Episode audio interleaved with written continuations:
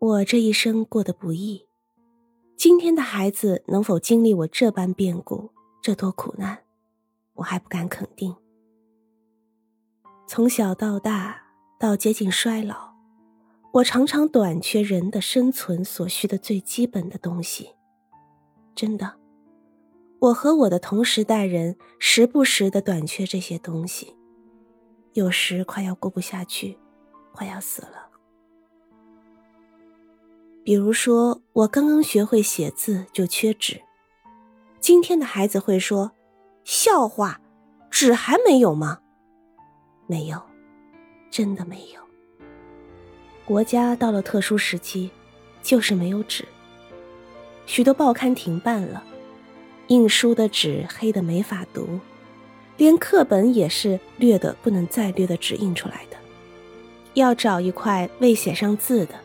比手掌大点的纸片，那是多么难呢？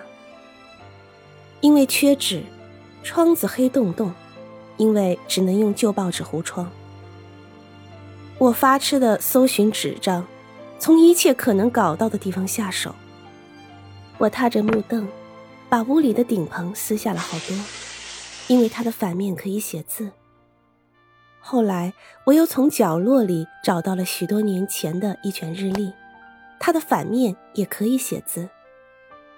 当时我看到谁有一张格子信笺或稿纸，会羡慕的流出口水。我无意间读到了一本书，上面讲中国的四大发明，其中一项是造纸。我神往的看着，好多次萌动一个念头：动手造纸。想想看吧。想想我的继父在城里是个多么厉害的角色，他居然可以在当时拥有这么多纸，各式各样的纸。书上对拥有许多土地的人叫土豪，那么以此类推，可以毫不含糊的讲，继父是一个纸豪。打倒纸豪，